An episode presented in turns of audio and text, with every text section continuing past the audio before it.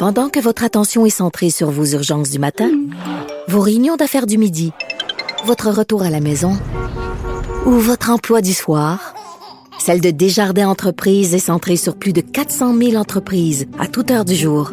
Grâce à notre connaissance des secteurs d'activité et à notre accompagnement spécialisé, nous aidons les entrepreneurs à relever chaque défi pour qu'ils puissent rester centrés sur ce qui compte, le développement de leur entreprise.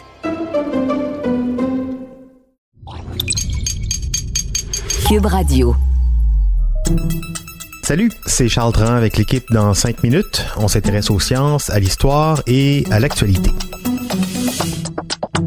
Aujourd'hui, on parle de nos ancêtres, en fait de leurs crottes qui intéressent beaucoup des chercheurs danois.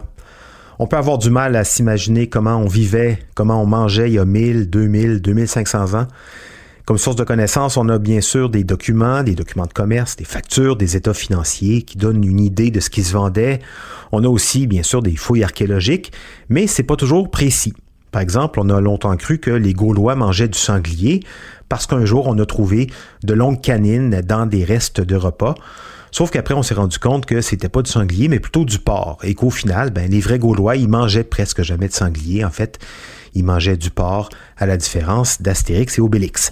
Mais là, les chercheurs ont désormais un autre moyen très précis pour connaître le contenu des estomacs, l'analyse des latrines. Ouais, les restes de matière fécale dans les toilettes de l'époque ont beaucoup de choses à nous dire, comme l'ont révélé des chercheurs de l'Université de Copenhague et d'Aarhus, au Danemark, des chercheurs qui ont analysé plusieurs sites en Europe et au Moyen-Orient. Là-dessus, voici Baptiste Zapirin.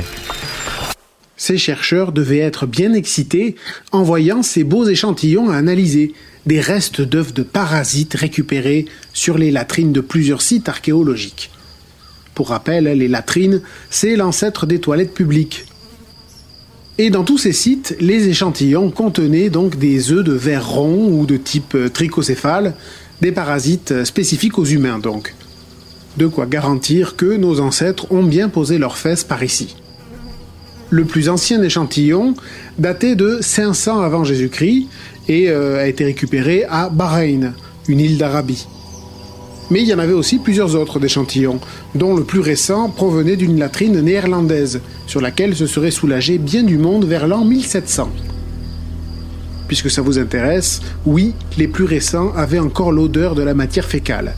Bref, ça sentait la grosse découverte. Les savants ont donc pris ces échantillons, qui ressemblaient finalement à des sols riches en matière organique, hein, plus ou moins bruns. Ils les ont pris, ils y ont appliqué un système de filtrage et de flottaison, puis ont réalisé un séquençage ADN des œufs de parasites retrouvés, afin de retracer leur profil génétique précis. Et en comparant ces extraits ADN à des séquences connues des organismes vivants, ils ont pu associer ces parasites à différents animaux. Et donc au final, cette étude offre un aperçu de ce que les gens mangeaient dans ces régions particulières, ainsi que les animaux avec lesquels ils vivaient.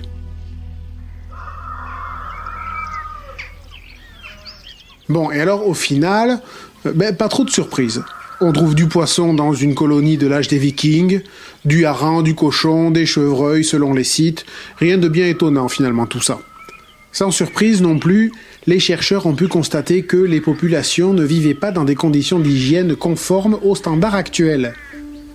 Des vers, il y en a partout, des parasites humains, mais aussi des vers censés parasiter la matière fécale des moutons, des chevaux, des cochons ou des chèvres. Alors non, les animaux n'allaient pas faire un numéro 2 en s'asseyant dans les latrines, mais on peut supposer qu'ils vivaient très proches des lieux de vie des humains, et euh, peut-être qu'on ramassait à l'occasion leur déjection pour s'en débarrasser euh, dans les mêmes toilettes où on venait ensuite s'installer. Mais l'intérêt de cette étude est finalement ailleurs, puisqu'elle offre un bon exemple des techniques pour étudier la présence des parasites, afin d'étudier euh, comment ces vers ont réussi à se propager dans le monde. Le trichocéphale, par exemple, avant d'infecter un corps humain, il a besoin d'une certaine quantité de chaleur pour survivre dans le monde extérieur. Pourtant, on en retrouve même dans les climats arctiques. Alors peut-être qu'il a réussi à s'adapter, hein, ce parasite, mais comment Ben, on ne le sait pas. Mais cette étude donnera peut-être des pistes de réponse, en tout cas euh, des pistes sur la manière de trouver ces réponses. Ouais, la science, hein, c'est souvent ça quand on trouve une réponse. Il y a 10 000 autres questions qui se pointent avec. C'est comme ça que ça avance. Et euh, on en trouve hein, des choses avec ces études d'ADN. Là, on a analysé de la matière fécale vieille de 2000 ans, mais on peut remonter encore plus loin.